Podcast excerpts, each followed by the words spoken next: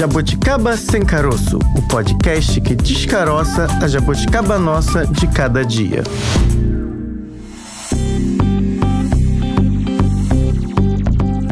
Estamos na área. Pois é, por enquanto sigo aqui em voo solo. Bárbara Pereira precisou se ausentar em algumas entrevistas, pois está no departamento médico, mas nada grave, viu? Não precisa ficar preocupado, você jabuticaber. Por enquanto, ela segue no chinelinho, mas a Bárbara é uma mulher organizada, viu? Porque ela não deixaria vocês jabuticabers na mão nesta quarta-feira nossa, sem sempre debatemos temas importantes, e ela falou: Fran, vamos já garantir uma entrevista, um pesquisador, para a gente abordar esse tema muito importante. A gente vai falar hoje do desaparecimento de cidades, o avanço do mar, e isso é um fenômeno não apenas aqui no Brasil, em outros pontos do mundo também. Esse é o nosso bate-papo de hoje. Já garantimos aí uma conversa, eu e Bárbara, mas em breve ela volta, viu? Fiquem tranquilos. Por enquanto, enquanto eu vou tocando barco aqui com vocês. Mais uma jabuticaba?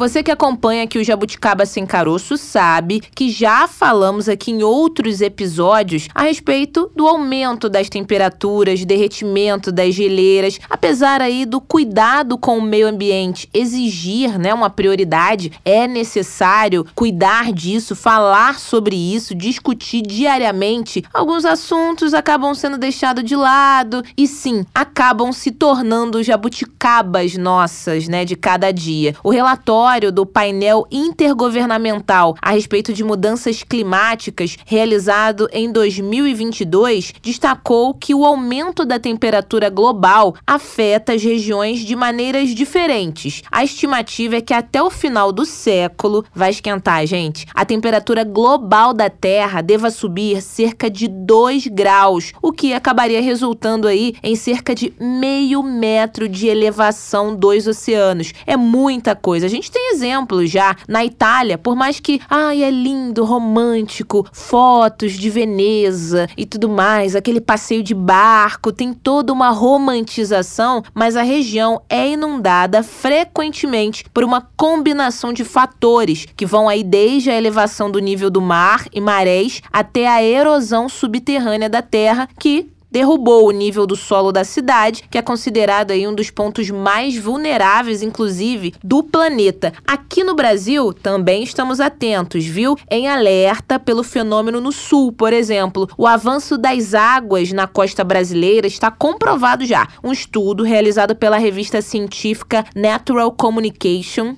mostrou que até 2050, gente, o litoral da cidade de Joinville, em Santa Catarina, pode desaparecer. E a gente, óbvio, vai falar sobre esse assunto. É sobre esse tema que eu e Bárbara conversamos com a nossa primeira entrevistada do dia, que vai trazer um panorama a respeito desse fenômeno. Só quem vive é quem sabe.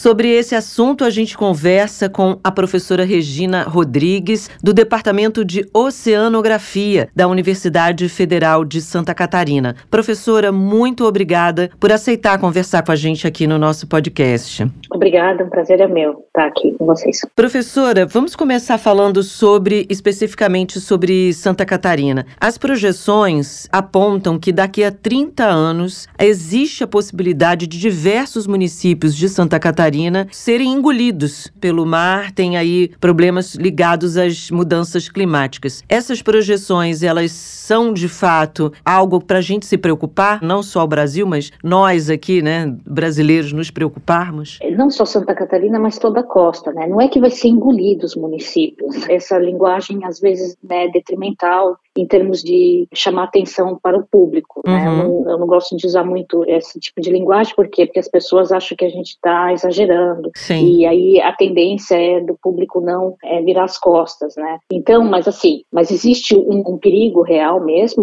o nível do mar está aumentando, né, com as mudanças climáticas por dois motivos. Um, porque há uma expansão térmica do oceano e ele só pode expandir para cima, né, para as laterais e para o fundo ele não consegue. Então, com o aquecimento, 93% desse aquecimento aquecimento global vai para os oceanos, os oceanos absorvem isso, expande para cima, né? Então, como eu disse, isso aumenta o nível do mar e o derretimento de calotas polares, como na Groenlândia e na Antártida, né, que estão acontecendo muito rapidamente. Então, obviamente, as cidades litorâneas vão ser impactadas. Além disso, outro efeito das mudanças climáticas é aumentar as tempestades. Então, você tem a combinação do nível do mar mais alto com ah, ressacas e ondas mais altas também, porque o vento fica mais ciclones extratropicais, mais frequentes, uhum. e aí você tem essa combinação né, de um nível do mar já mais alto e ondas mais altas e energia de onda mais alta nas regiões costeiras. Então, por exemplo, aqui em, Florianópolis, onde eu, eu, moro, no sul da ilha, né, que pega muita ondulação de sul, vento mais forte, a gente está tendo muita erosão da praia e algumas construções estão caindo. Porque o problema é que essas construções nem deveriam estar lá. Uhum. Elas estão em área que não deveria, né? Isso a gente pode abordar esse aspecto, né? Que é uma das maneiras como a gente vai ter que resolver isso e virar uma sociedade mais resiliente. E no norte da ilha, a gente está tá tendo diminuição da praia, então eles estão fazendo inclusive engordamento da linha de praia, jogando um monte de areia lá. É, é um custo grande, custo de dinheiro público, a gente não sabe se isso vai resolver, se é, é, pode ser a, a curto prazo, o impacto ambiental disso é muito grande, né? E isso é uma realidade. Então, realmente, a, a gente já está tendo, inclusive, enchentes também no sul da ilha, que é sem chuva, é de maré, maré meteorológica. Miami está acontecendo muito isso, né? Está constantemente alagada de água salgada. Isso é um problema seríssimo, porque você, é, o estrago que isso faz para a infraestrutura, por exemplo, aquele prédio que caiu em Miami, era porque ficava alagando. Tinha, obviamente, uma infiltração da piscina, mas era, era o subsolo estava alagando com água salgada que afeta a estrutura do prédio, né? Uhum. Então, realmente, então a gente não só Santa Catarina, mas a gente tem essa previsão de que vai piorar, o nível do mar vai aumentar, né, com as ressacas, e as comunidades costeiras vão ficar mais afetadas e desprotegidas, né? Já que a senhora tocou nesse ponto, professora, a senhora pode falar mais a respeito dessas construções, porque mesmo com o avanço, né, do mar, a gente observa frequentemente, ah, o sonho, o apartamento, a casa, casa com vista para o mar e cada vez mais construções novas, novas, inclusive, como a senhora disse, em áreas que não são adequadas. Queria que a senhora falasse um pouco a respeito disso, se isso também acaba trazendo impactos, como funciona? É, então, então aí assim, nós temos duas maneiras de resolver isso. É a mitigação, que eles falam, que é reduzir é, a emissão de gases do efeito estufa, e adaptação, que é adaptar às mudanças que já estão em curso e que mesmo que a gente zere as emissões hoje, ainda sim a gente vai ter, é, continuar com esse aumento. Por quê? Porque o gás carbônico ele fica 200 anos na atmosfera. E a gente já colocou muito desde o início da, da Revolução Industrial. Então, já está no sistema e, então, mesmo que a gente reduza a zero todos os países, né, o acordo lá em Glasgow, né, do, e siga com, com o combinado, ainda assim a gente vai precisar se adaptar, por quê? Porque essas mudanças ainda vão continuar ocorrendo. E aí a sua pergunta é, é por que, que eu comentei isso antes? É porque essas ações que eu vou falar agora, elas servem geralmente para mitigar e adaptar ao mesmo tempo. Então, por exemplo, os manguezais, eles são é, proteção natural, certo? Eles Sim. absorvem carbono, então eles, eles retiram grande quantidade de carbono da atmosfera, certo? Então eles servem para mitigar uhum. e ao mesmo tempo eles são uma proteção as ressacas e as ondas. Eles amortecem isso. Então, eles, eles também servem como adaptação. Então, a gente destruiu muitos manguezais. Então, uma solução seria restabelecer esses ambientes, por exemplo, né, de manguezais e tal, porque eles vão mitigar e adaptar para a gente certo? Proteger. Uhum. E a gente tem que seguir as regras, no sentido de que a gente não poderia estar construindo na faixa litorânea perto do oceano, a gente deveria também, as dunas, né, e vegetação de dunas, elas têm essa propriedade de, de nos proteger, então, o que, que você faz? Você, é, né, as cidades a, ah, deixam construir, é, acabam com essa área de duna, essa proteção natural que a gente tem. Geralmente, poucas pessoas se beneficiam disso financeiramente, né, que vendem as propriedades, e os hum. que compram são muito poucos. Isso fecha, é, restringe o acesso da população em geral às praias, né. Então, é uma situação que realmente a gente tem que parar de, de deixar porque a maior parte dessas propriedades também não é para resolver um problema de moradia. Verdade. São propriedades que ficam fechadas a maior parte do, do tempo e é para hoje em dia para fazer dinheiro, para passar de mão em mão, investimento. Então, hoje, quando a gente fala de soluções para a crise climática, na verdade a gente não, a gente já percebe que não existe uma separação mais entre a crise, a crise climática, ou justiça climática que a gente chama, e justiça social. Uhum. Né? Então, toda uma reestruturação do sistema que hoje visa muito o capital, né, e pouco o bem-estar realmente social e o meio ambiente em particular. Sim. Professora, queria perguntar no sentido de que a senhora já apontou aí que o fenômeno tem tudo a ver com o aumento do nível do mar em função, né, do derretimento lá das calotas e isso tem a ver com, obviamente, aumento da temperatura, né?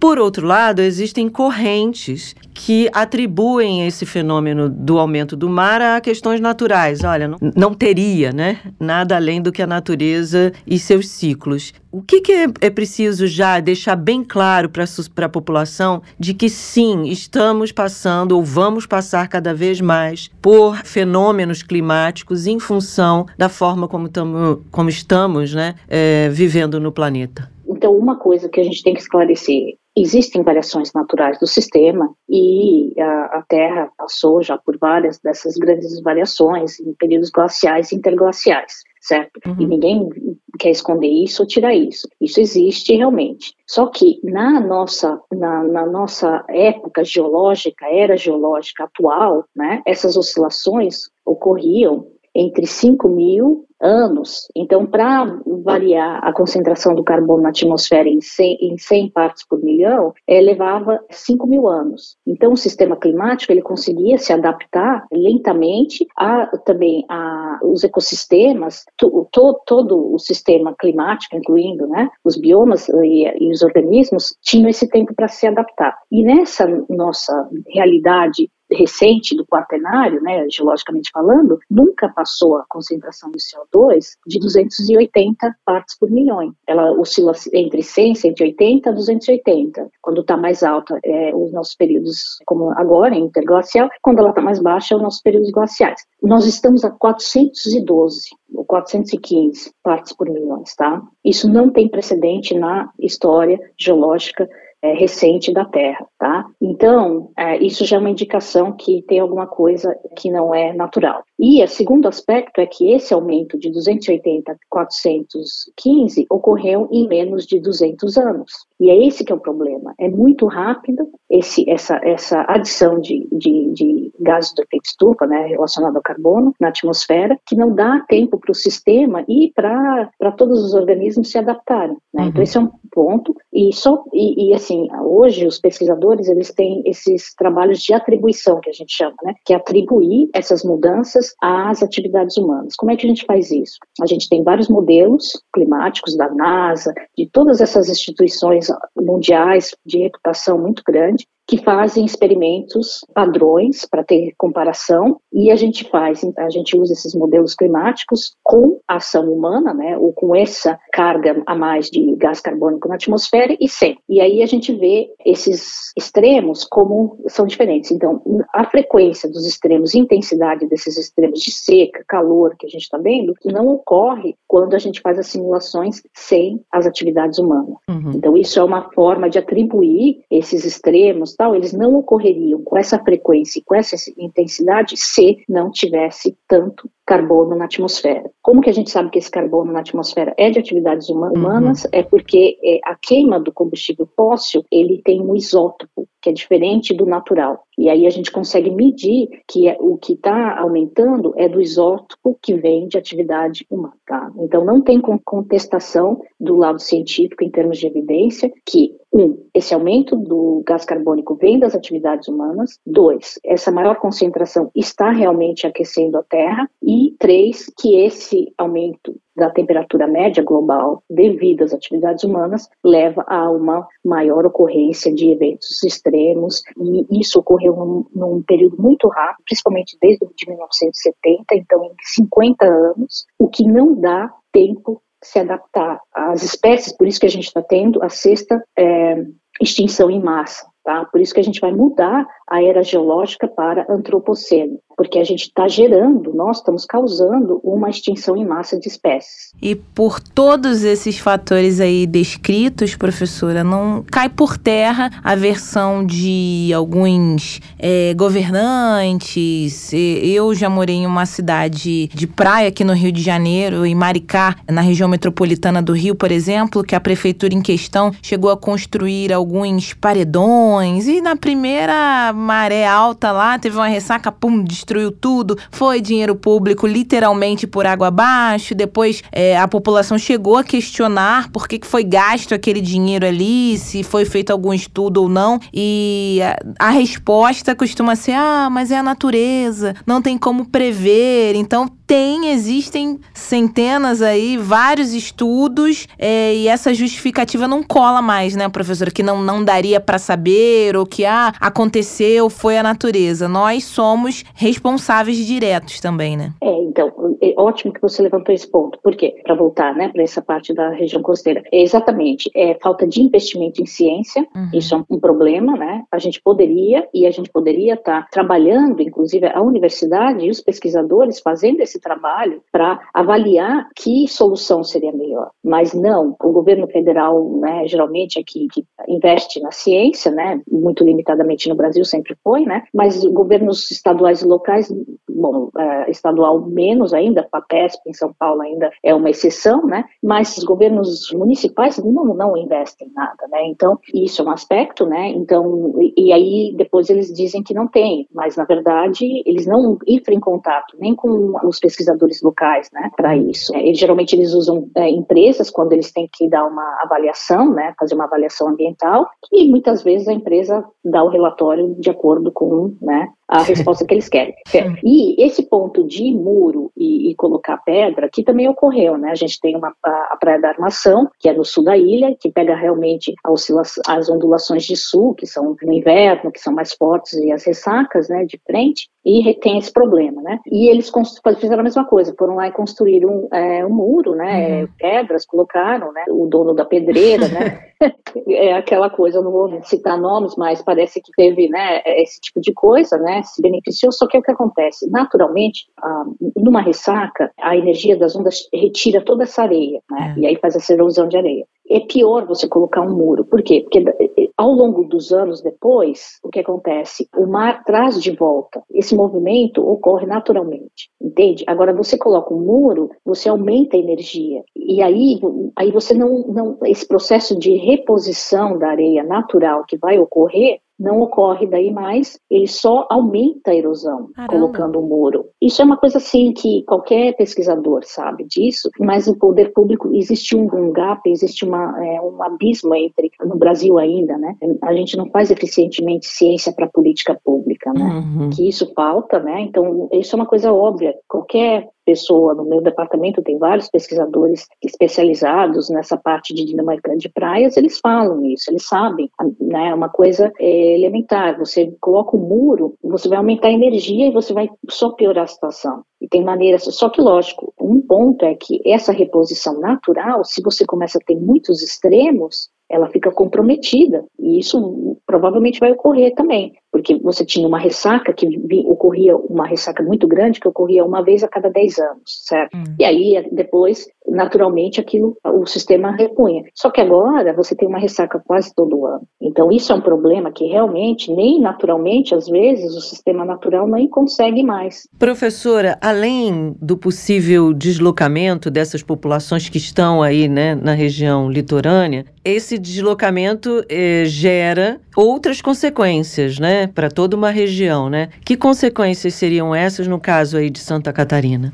Meu entender é que tem é, muito da, das propriedades que, que estão perto e na, nessa linha que não deveria estar nessa faixa são propriedades que muitas das vezes não são nem moradias. Tá? Uhum. Então eu não acho que isso seja um impacto muito grande de retirar, mas lógico, politicamente e financeiramente isso é, é um problema, principalmente cidades que têm na verdade prédios. Isso eu estou falando aqui no sul da ilha que são casas, então, mas por exemplo se você vai para Balneário Camboriú que é muito parecido o Guarujá, por exemplo, em São Paulo, ou até o Rio, aí isso é, realmente é um problema, porque aí você tem prédios, e em Balneário eles estão construindo prédio de mais de 50 andares, e é Nossa. é tudo para investimento, você vê que não é, ninguém mora nesses prédios, né? Então isso, eu acho que isso tem que acabar, sabe, com esse tipo de coisa, porque não é para resolver um problema de moradia, né? E, lógico, uh, tem lugares, por exemplo, a gente não tem esses estudos, mas em países que eles já estão mais avançados com isso, por exemplo, no Reino Unido, que eu, eu, eu, eu, eu viajo muito para lá, tem muito, muito, eu trabalho muito com eles, por exemplo, tem uma cidade no país de Gales que ela é muito plana, então, e eles já fizeram os estudos, não tem jeito. Então, aquela cidade ele já não vai ter como adaptar ali. Então, eles já estão retirando. Então, eles já têm assim, tem lugares que é, dá para adaptar e dá para fazer algumas construções ou, ou, mudança, né, de pessoas, tal, de moradia, e tem lugares que nem dá, é abandonar mesmo. Então, essa cidade eu sei que eles vão abandonar,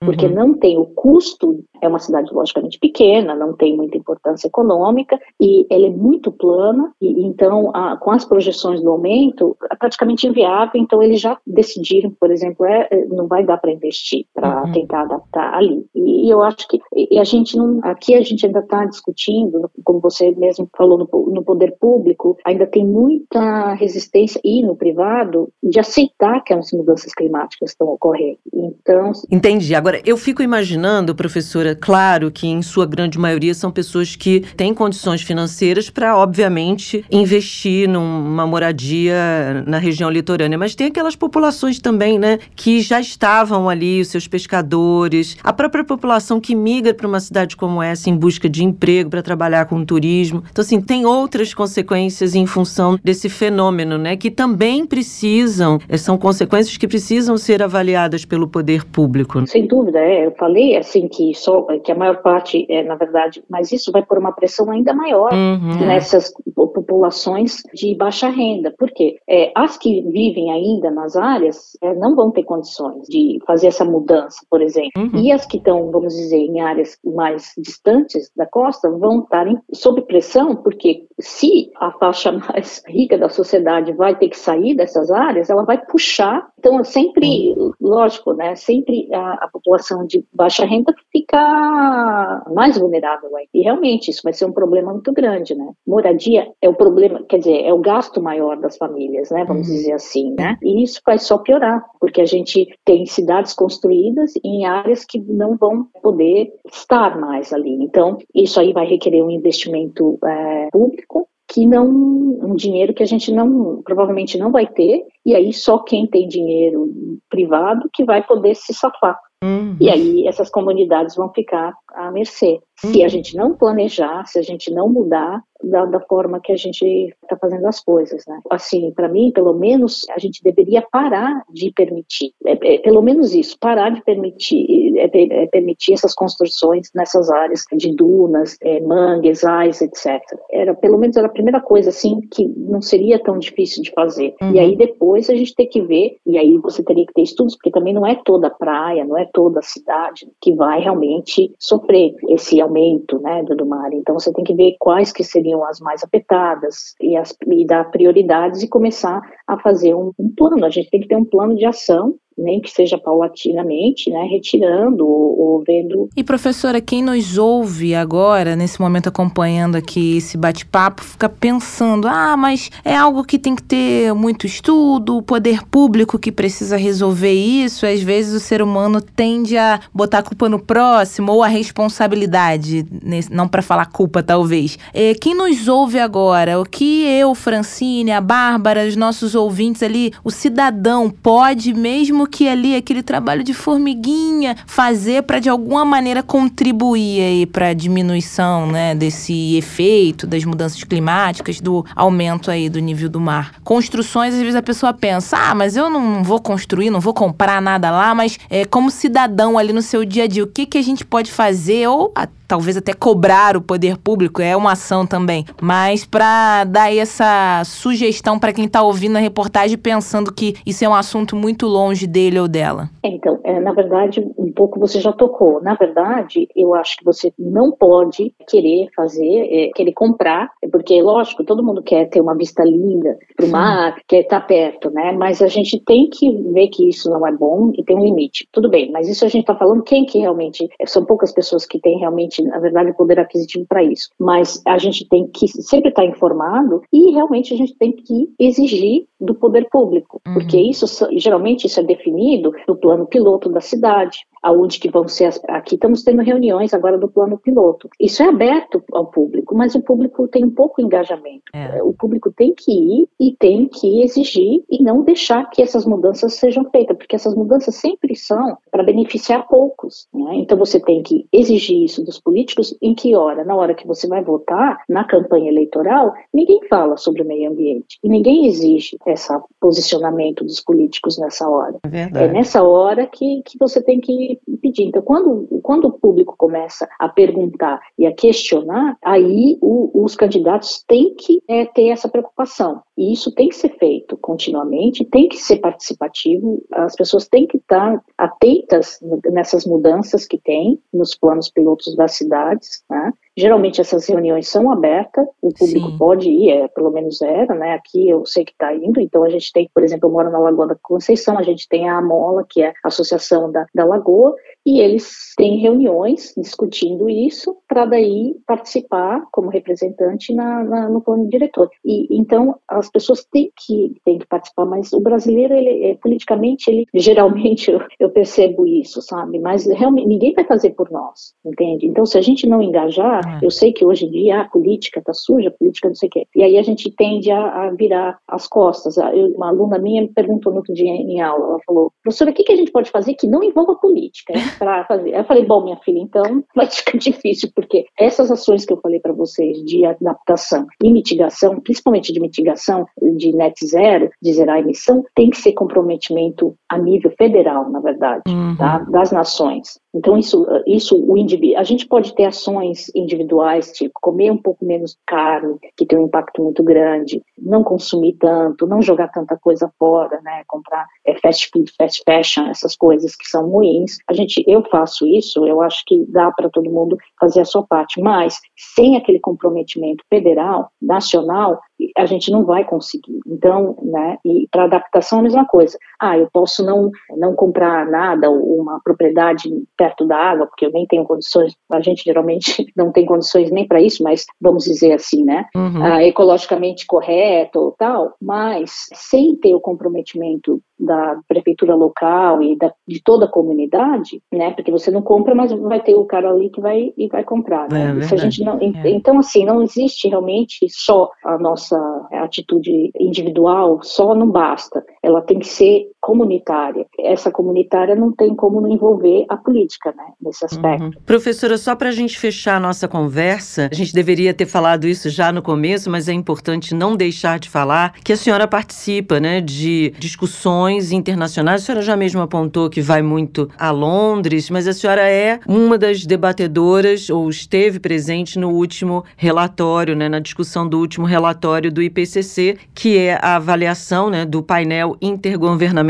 sobre mudanças climáticas. Queria que a senhora falasse disso, né, da sua atuação aí, é, obviamente, olhando para o local, que é né, a sua região, porque a senhora estuda aí, é representante de um departamento importante de uma universidade, que é a Universidade Federal Federal de Santa Catarina, mas está associada aí a diversas pesquisas que têm aí é, diagnósticos mundiais, né? É, eu participei de um dos relatórios, né, que como você mencionou, inclusive o, o, um relatório especial sobre mudanças climáticas na Terra, que a gente avaliou desertificação, secas e, e esse impacto na agricultura, principalmente, né, das mudanças climáticas, uh, e inclusive com políticas públicas, né? E aí a gente vê cada vez mais que essas políticas públicas que resolvem a mitigação e adaptação, elas são realmente políticas de melhorar, diminuir a desigualdade entre as pessoas, né? Então, quer dizer, como eu disse, a justiça social, diminuir um pouco essa desigualdade social. As ações, elas vão nessa mesma direção, né? E realmente eu participei, eu também participo do, do,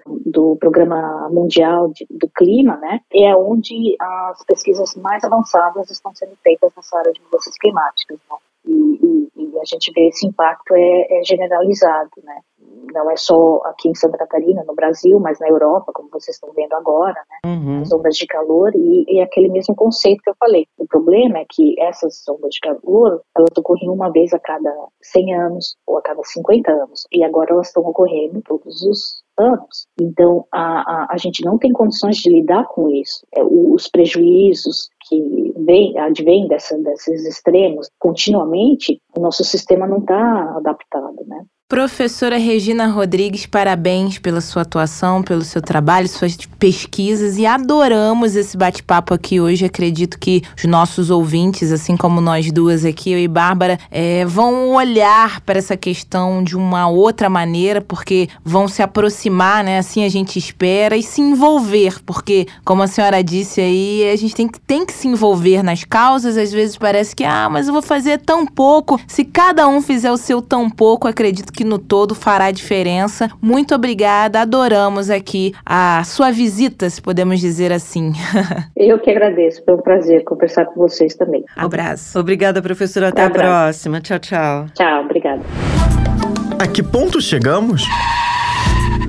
Muito bacana esse bate-papo que tivemos com a Regina Rodrigues, ela é uma pesquisadora desse assunto e é importante, relevante analisarmos, observarmos sempre o que pode ser feito, o que deu errado, o que não deu. Ah, mas é um fenômeno da natureza. Como a própria Regina falou, tem política pública envolvida, pode-se prever, analisar. Há estudos sobre isso. Não dá para botar, ah, mas é a culpa da natureza, não tem o que fazer. O Brasil, gente, está na décima 17 posição entre os mais vulneráveis. Isso daí é uma lista da Climate Central, que é um grupo independente de cientistas e comunicadores que pesquisam e relatam os fatos a respeito do clima. Então a gente precisa ficar ligado. Ah, mas Francine tá na 17 posição, 17 lugar. Tá longe, gente. Não tem nada longe disso, não, viu? Porque de acordo com esses dados, a gente teria ao menos sete cidades cidades afetadas aqui no Brasil: Rio de Janeiro, Recife, Fortaleza, Porto Alegre, Salvador, Santos e São Luís. Cada vez mais próximo, um tema cada vez mais presente. No Rio de Janeiro, a gente já tem um exemplo concreto, algo palpável que a gente já consegue observar há alguns anos. Isso no distrito de Atafona, que fica no município de São João da Barra, faz parte da região norte fluminense. Por lá, para vocês terem uma noção, as águas já derrubaram pelo menos 500 construções. Quem vai também conversar com a gente, contar um pouco mais, além dos números, contar histórias e detalhes a respeito desse fenômeno nessa região de Atafona, é o nosso próximo entrevistado. Para onde vamos? Chega aqui agora no nosso bate-papo é o professor Gilberto Peçanha. Ele que é doutor em geografia, professor da Universidade Federal de São Paulo, do Departamento de Ciências do Mar, na área de cartografia e sistemas de informação geográfica. Professor Gilberto, muito obrigada. Seja muito bem-vindo aqui no podcast, viu? Tá, ok. Eu que agradeço o convite. É sempre bom colaborar com esses assuntos que fazem parte da minha vida, né? tá ótimo.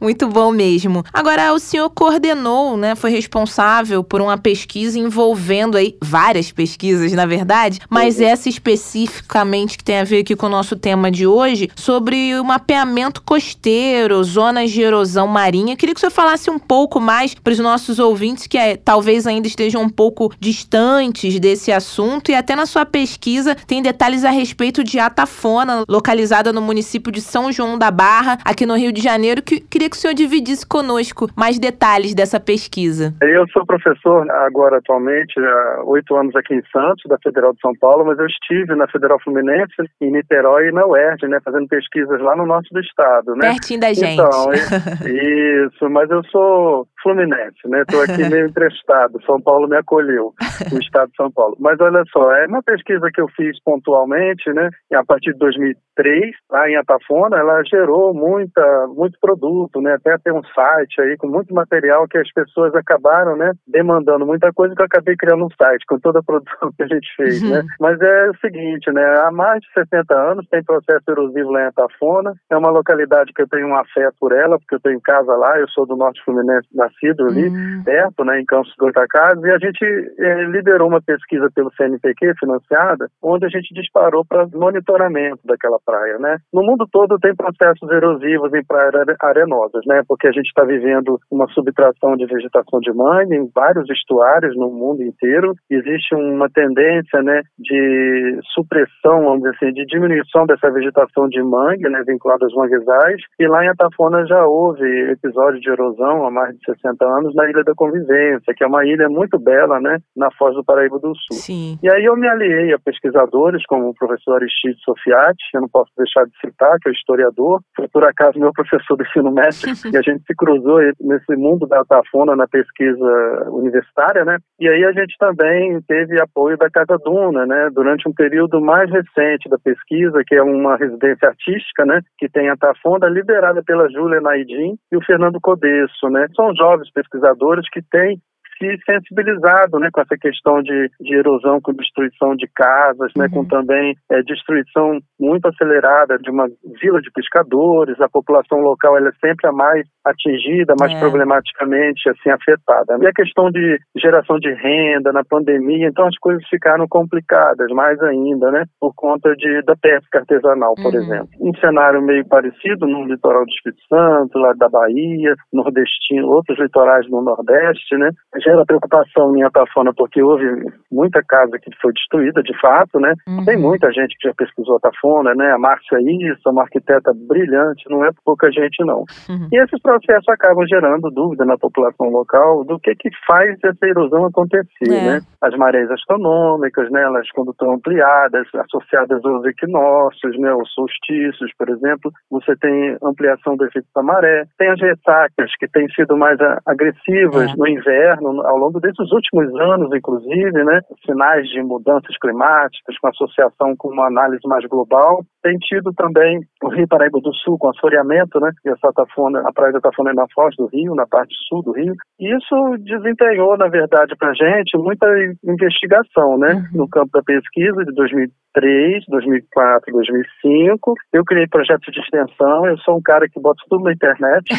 então, você vai lá no Google Atafona Gilberto, é. Você vai encontrar muita coisa, né? Não é à toa Seu nome aparece acham. de primeira lá. É. Mas é isso, eu tenho essa vocação, né, de socializar, né, de tornar público a gente, o que a gente faz na universidade e também é. algumas opiniões também, porque a gente é pessoa, a gente, nós somos pessoas também, além de ser cientista, a gente também, a gente, é, a gente se sensibiliza com, Sim. por exemplo, a dona Anelite, uma mulher pescadora lá que também tem um enfrentamento forte ali na colônia de pescadores em função da pesca, né, do declínio da pesca artesanal. Então a gente vive, quando faz trabalho de campo, né, que é a minha vocação, vive muitas angústias da população local, né? Isso lá nessa localidade. Quando eu vim para Santos, né, já em 2013, eu fiz pesquisa na Ilha Comprida também, envolvendo uhum. erosão. Só que é uma área desabitada e é diferente é. um pouquinho, sabe? Quando você tem as pessoas lá atingidas pelas ondas e, e tem muita coisa no Iatafona que se desdobra no campo de também da sociologia, antropologia em outras áreas, né, por conta dessa questão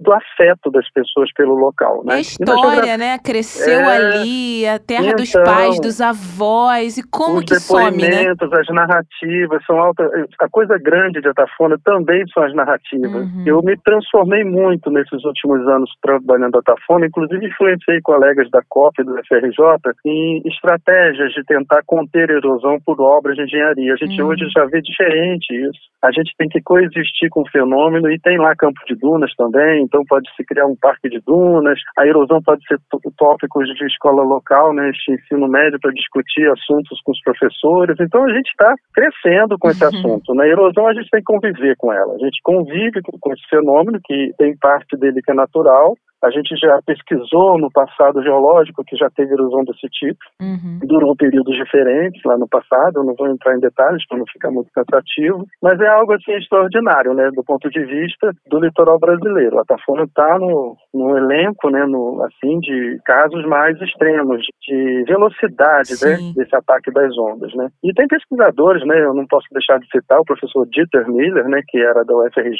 aposentou, está agora na Federal do Espírito Santo. Uhum. Ele criou o Atlas da erosão a nível nacional, ele tem muita coisa bacana de trabalho de campo no litoral do Rio, na região dos lagos, né? Então a gente tem pessoas que pensam sobre o fenômeno e estudam também, né? Não é uma pessoa só que resolve parte do problema, pelo menos ele tem que entender o que acontece. E eu falei das marés, uhum. tem a questão do Rio, Paraíba, tem a questão também envolvendo os ventos da região, que é um vento nordeste muito intenso, né? Acima de 30 nós, no, média anual, né? Então os ventos são, eles amplificam poder da onda de destruir a praia, né? De tirar a areia da praia. E a gente tem outros componentes também ali, que é a corrente litorânea que a gente chama, aquela corrente que leva os sedimentos para sul, lá para Gruçaí, tanto que a praia de Gruçaí engordou, né? Diferente de Atafona, o, o movimento de Gruçaí é outro, é contrário, né? É engordamento.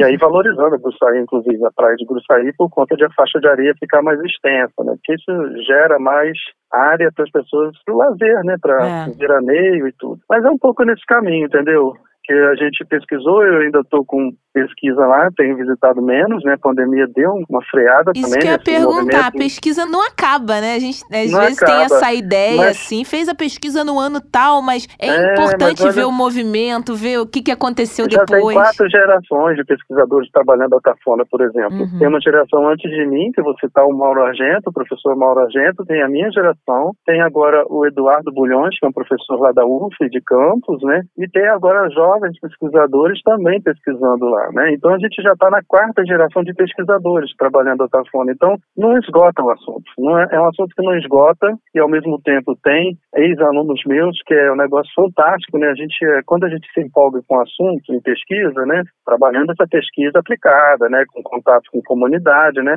A gente sensibiliza alunos nossos, né? Eu tive alunos da geografia que fizeram mestrado, doutorado sobre a Tafona. Um outro foi fazer doutorado, mestrado em antropologia também com essa vertente, né? Fui até para Marrocos estudar coisas lá na África, né? Então a gente tem esse, a gente tem um elenco de um batalhão de estudantes. Alguns se dedicam também a estudar esses assuntos, né? Ou assuntos parecidos em outras localidades no Brasil. E isso é de, demais da conta, porque a gente consegue uma capilaridade, né? Consegue discutir Sim. as coisas, né? Com seriedade, com honestidade também, com muita respeito à comunidade local, que é isso que eu tenho defendido, né? Eu tenho um material bruto e está editado, a dona Nelite, uma caranguejeira, uma senhora pescadora, né? Uhum. Para a gente tornar isso um mini documentário. Dá para produzir até três.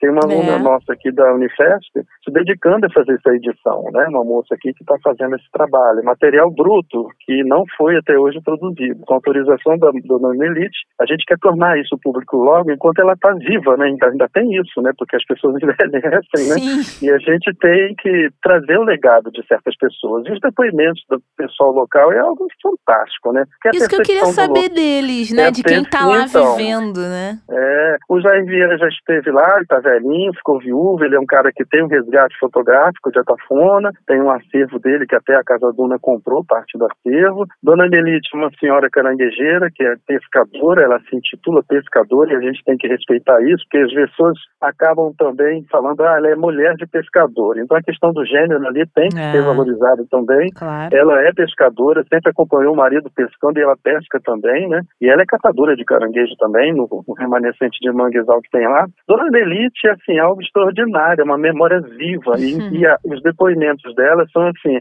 espontâneos. A gente produziu um documentário com Miguel Freire, um cineasta da UF, que é A Tafona Por Quê? Foi lançado em 2006, está uhum. no YouTube. É A Tafona Por Quê? Se alguém procurar, vai encontrar lá um documentário ficcional. E tem lá uma, um depoimento da dona Nelite, mas o material bruto é muito grande. A gente está uhum. trabalhando esse material para tornar público, justamente para abrir discussões mais ainda sobre essa questão da erosão, mas na perspectiva social. A gente, eu sou da engenharia, mas eu me mudei, eu me transformei muito indo para a geografia, me humanizei ainda mais ainda, isso é bom demais. E aí, na área de geografia que eu trabalho há 30 anos dando aula para curso de geografia, eu entrei nessa seara, né, de discutir e valorizar narrativas, né, de depoimentos, né, e sempre com um olhar assim muito cauteloso e cuidadoso de valorizar as mulheres, por exemplo, que hum. trabalham com a pesca, de Sim. valorizar as pessoas humildes que têm um entendimento sobre erosão, seja na religião, apoiado na religião ou não, mas têm um entendimento. São pessoas que vivem o fenômeno, que transitam lá na, na atual colônia de pescadores. Eu vou te te dar um depoimento hum. rápido hum. aqui que é assim emocionante. A dona Nelite, quando a gente produziu esse documentário em 2006, uhum. a gente foi na casa dela, né? O filho dela nos recebeu lá e a gente botou no aparelho dela pra gente assistir o vídeo, né?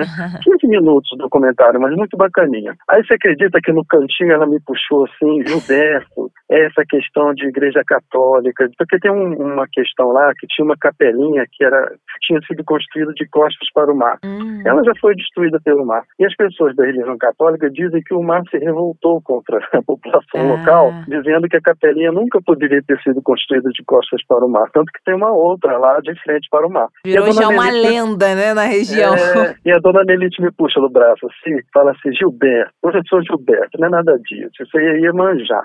Então você, você fica imaginando o que que se passa na cabeça das pessoas. A gente tem um respeito grande por essas, essas verdades, né? A gente uhum. bota no plural porque são verdades. É. Cada um tem as suas verdades, a gente tem que respeitar. E nesse episódio, que eu digo, no projeto de pesquisa, mais no final, isso estava muito evidente, né? Inclusive, eu, eu quando vou à Tafona, lá o pessoal me chama para almoçar, para comer caranguejo, para comer isso, para comer aquilo. Eu consegui entrar um pouco, fazer parte da vida deles. Então, isso é bom demais, ah, sabe? É. Nem todo pesquisador universitário tem essa, esse desprendimento, né? De sair um pouco da área técnica, uhum. né? De uhum. cartografia, de GPS, e um pouco entrar um pouco nesse mundo, nesse Foi universo acolhido. Né, ali por Isso, eles. Isso, e é o que a gente precisa, então, com a pandemia. Então, mais ainda as pessoas querem ser acolhidas. E talvez é algo palpável, porque a gente fica muito nessa, ai, mas estudos mostram que daqui a X anos, daqui a 50 anos, daqui a não sei quando pode acontecer. Só que quando tem algo ali visível, é, são é. casas, não sei quantas mil pessoas já atingidas, uhum. prejudicadas, então é algo que de fato choca, né? Tem a parte emocional mesmo, né? Tem, e a gente não consegue com os recursos que ainda não são muito grandes, uhum. né? Que a gente tem apoio de prefeituras locais para o monitoramento do meio físico. Quanto mais monitorar vento, onda, essas coisas todas, mais você pode prever o que poderá no futuro, assim, de cinco anos, nada muito distante, né? Porque quanto mais lá na frente querer fazer previsão, mais você uhum. erra, né? É. Mas a gente fez alguma coisa interessante. E tem outras universidades que estão trabalhando. Vou dar exemplo. O uhum. FRJ, Geologia, o professor Cláudio, Cláudio Limeira, ele leva alunos lá da, do Rio para lá, para trabalho de campo com ônibus, né? Nossa, eu estava na praia de Atafona um dia, chega um busão assim, aí tem o Cláudio Limeira chegando com a galera dele. Então, tem encontros lá de estudantes, assim, meio assim por acaso, e isso é bom demais, porque ali tem Manguezal, mais ao sul tem o Porto do Açu, que já é outra, outra, outra pauta, né? Porto do Açu gera um impacto grande na Restinga também, lá tem processo erosivo, mas aí é outra pauta. A Atafona do Porto do Açu são em torno de 30 quilômetros do litoral, mas são coisas que,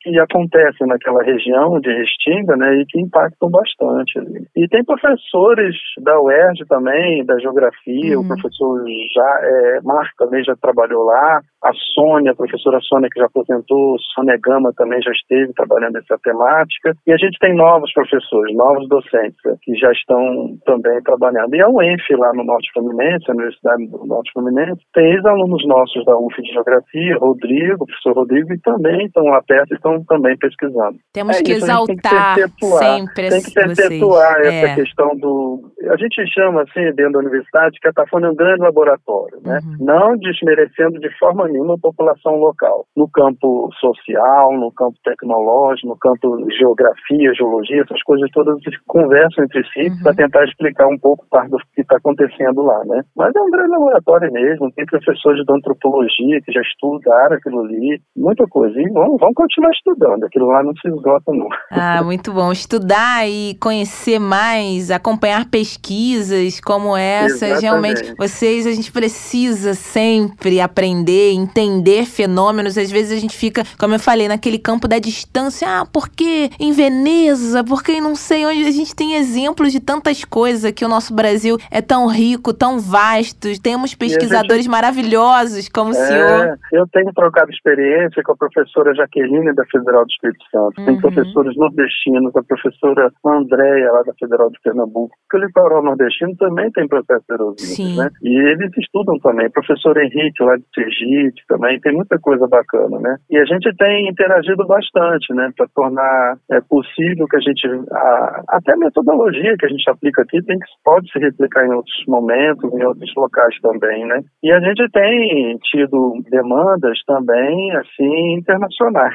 Oh. Às vezes vem a BBC News querendo falar com a gente também, já fizemos entrevista, a National Geographic esse ano, ano passado, teve uma matéria também sobre erosão que eu concedi para ele também entrevista, né? Ou seja, o mundo está de olho no próprio mundo, sabe? É. O que acontece no mundo assim de, de coisas meio evidentes, meio extraordinárias, todo mundo quer conhecer, quer saber, né? A PUC do Rio de Janeiro tem um ex-aluno meu que é o Sérgio Cabena, que dá pra, tem que citar ele também, uhum. leva alunos da geografia da PUC do Rio para lá de forma muito muito frequente. Então a gente tem que aproximar a juventude, né? É. Esses alunos que são mais novos, desculpe, é, ex-alunos meus que são professores atualmente, que são mais novos, também estão aí conectados com, com erosão, seja em Atafona, seja em outra localidade. Tem o professor André Luiz da UERJ de São Gonçalo, nosso, é um jovem professor também, uhum. o cara é o cara da erosão da costa do estado do Rio. Ele trabalha processos erosivos de todo o estado do Rio e também trabalha dinâmica do mar, né? Assim, uhum. das ondas. É um cara também no campo da oceanografia. Ele é geógrafo, mas transita com muita competência e, e professores jovens bacanas que tem uma, um conjunto de alunos que adoram o professor, que o cara é muito bom, sabe? E que tem vocação para vivência de campo. Isso faz uma diferença na juventude ah, grande, muito grande. Agora esse eu processo. Eu falei várias pessoas aí, mas acho que eu falei os principais. É, não vai arrumar briga, hein, professor? Trabalha... Todo mundo vai querer ser citado.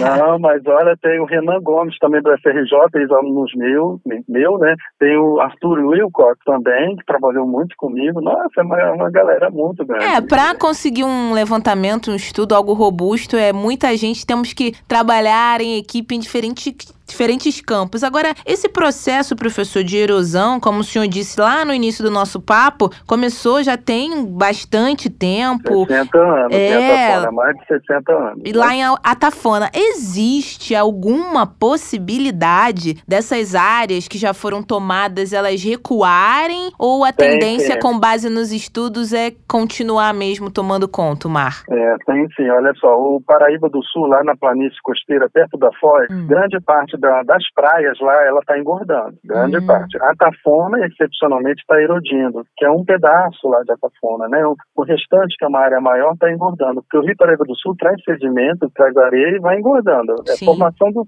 da planície costeira, né, que a gente chama. É, existem trechos lá que podem acontecer eh, de processos que podem se reverter, mas isso tem a ver com a direção do vento, tem a ver com a, a deriva litorânea, essa corrente litorânea, mudanças que podem ocorrer na na frequência, na intensidade desses, desses, desses agentes que a gente chama, né? E isso pode levar 300 anos, começou há 60 anos atrás, como eu falei, mais ou menos. Pode levar 100 anos, pode levar 150, 300 anos, porque na planície, lá atrás, no tempo geológico, a gente já teve é, processo erosivo com episódios com esses períodos que duraram, né? Só que não tinha ocupação humana. Agora uhum. com a ocupação humana tudo complicou. Tanto que o professor Aristide Sofiati comigo, ele é da área de humanas, né? A gente nas entrevistas a gente sempre fala, ó, oh, Gilberto, é tudo misturado. Não dá para dizer que é só um fenômeno natural ou provocado pelo homem. E Paraíba está mudado. Tem muita vazão reduzida, tem assoreamento. Então isso aí é uma intervenção humana. Uhum. Mas a erosão mesmo lá, a, o vento, a onda, isso aí são agentes naturais. Não tem como associar diretamente à ação humana. Então é uma mistura,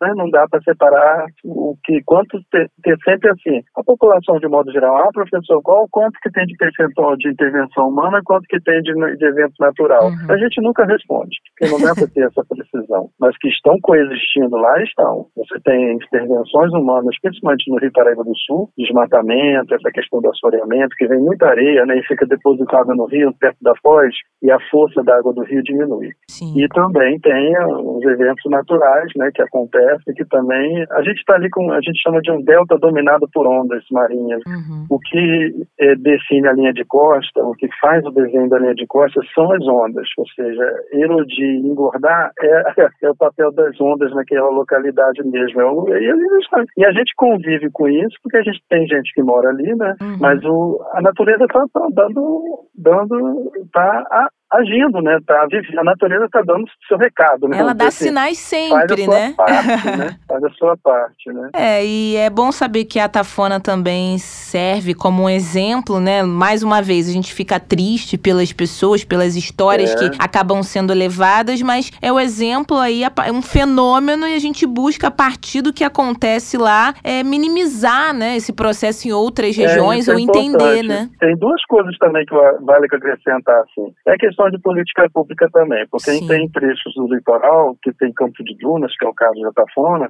que, o- a, vamos dizer assim, o poder público podia trabalhar projetos, assim, voltados para a conservação das dunas e discutir dunas no campo das escolas locais, né? E como que é um, o que que acontece com o campo de dunas e tudo. O processo erosivo também, e de engordamento de praia. Então, essa questão de aproximação da população local, principalmente jovens de ensino médio, nossa, isso é um prato cheio para eles entenderem geografia, né? Geografia e geologia, né? Uhum. Ciências da Terra. E outra coisa que eu falei no começo, eu vou deixar aqui um site da Unifesp, que eu Opa. botei toda a produção minha lá, que é o que todo mundo sempre pede. Ah, professor, o que, que tem de produção? É toda produção de academia científica, mas é assim, é atafona.unifesp.br. Então Ah, é fácil gravar, não tem erro, não precisa nem do www antes. E Unifesp é abri- abreviatura de Universidade Federal de São Paulo. Então eu fiz um site já, já atualizado, não só o que eu já produzi, como outras produções que Uhum. tem de outros colegas, né, é, sobre a Tafona. Então lá tem tudo, tudo, imagens, eh, fotografias aéreas, eu já fiz voo de helicóptero lá, comparando o cenário do helicóptero, as fotos do helicóptero, Caramba. com parceria com o IBAMA, né, o IBAMA de, com o Escritório Regional de Campos dos Goitacazes. Nossa, é muita coisa. Então- a gente já, eu fiz assim, é um projeto de vida, sabe? Não é Sim. só universidade, professor universitário, é um projeto de vida que eu executo com um prazer imenso, né? Com muita gente envolvida, com É. sensibilização de muita gente sobre essa questão aí de não só entender o fenômeno geológico, né? E como também entender como que isso implica na rotina das pessoas, né? Como Sim. que isso é entendido pelas pessoas. Então, é algo assim de realmente muito interessante, Ah, né? a gente sente na sua dando- fala, no seu carinho, É. na maneira de se referir a dona Nelite, a tudo então, Eu ali. tenho um carinho grande por todas elas, por todas as pessoas. Eu sempre agradeço e tenho que citar essas pessoas, Sim. né? Porque é emocionante a gente ter tido esse contato com eles, né? Uhum. Assim, eu estou mais distante um pouquinho, né? Mas eu devo ir a Tafona mês que vem. Eu vou lá Opa. porque eu em casa lá, inclusive, né? Minha família tem uma casa lá. Então é impor- importante demais. A Casa Duna tem projetos lá onde querem me colocar como curador científico. Né? Eu estou ainda Eu voto, eu voto pra sim.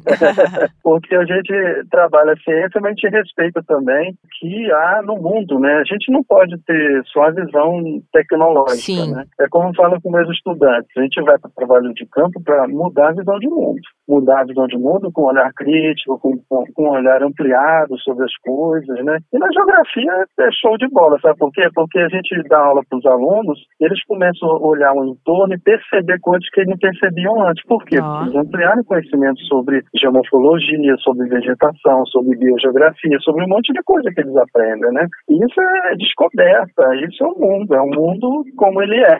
Tá tudo Mas a gente dá interligado. sempre essa cutucada para visão crítica, né? Para poder não ficar replicando, É. reproduzindo métodos, né? Uhum. A gente tem que deixar esse povo também pensar com certa liberdade sobre o que acontece no mundo. E os estudantes, olha, é incrível, os estudantes trazem é, ideias que são geniais. Estudantes. A juventude tem um potencial muito grande, moça, do ponto de vista de- do que eu estou falando, É. em várias áreas. Né? Com certeza. Professor Gilberto Peçanha, adorei mesmo o nosso papo. Já deixei aqui o convite antes das nossas gravações aqui. Quero seu retorno quanto antes, já que o senhor vai visitar, dar um pulinho lá em Atafona. Quando voltar, a gente conversa um pouco mais e Com fico aí no certeza. aguardo. Já anotei aqui o endereço do site, atafona.unifesp.br, bem fácil para o nosso ouvinte aí É. acompanhar. E até a próxima, então. Foi um Tá prazer, ótimo, viu? agradeço demais vocês, você é muito simpática, Ah. muito agradável. É assim que a gente tem que levar a vida, com, a- com, com afeto, com, com, com prazer, né? Nem sempre as coisas são muito fáceis, mas a gente tem que tocar a vida dessa forma, com, como você coloca. Troca, né? É. Muito bacana. Você é uma jornalista que já deve ter muita coisa bacana na sua bagagem, pelo que eu estou vendo. Opa. Mas é isso. Obrigado mesmo. Eu e sua agradeço. colega também aí, que esteve comigo fazendo contato também, isso. agradecemos a ela, agradeço a ela também. Bárbara, em breve estará conosco. Estaremos todos tá juntos em breve, professor. Isso. Muito, muito obrigada. Muito a vocês aí. tchau. tchau. tchau.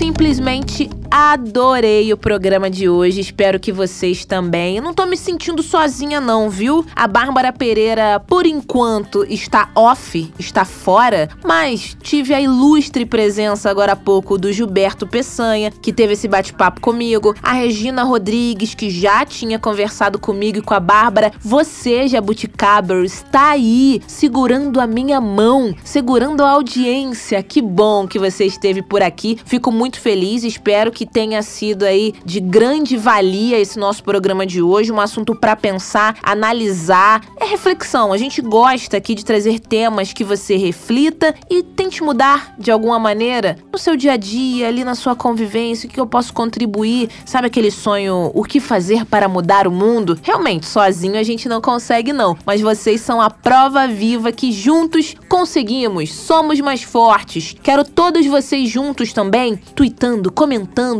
retuitando no nosso Twitter, que é o jabuticabasc. Fique à vontade, participe do nosso programa por lá. Estamos nas principais plataformas. Não esqueça, a gente precisa, viu? Da sua visualização, da sua participação no Twitter, também da sua reprodução nas plataformas. Nos ouça. Amanhã estaremos de volta, falaremos a respeito de feminicídio, crime que precisamos combater diariamente. Esse é o nosso assunto de amanhã Fico muito agradecida com a sua participação. Tchau, tchau! Jabuticaba Sem Caroço, o podcast que descaroça a jabuticaba nossa de cada dia.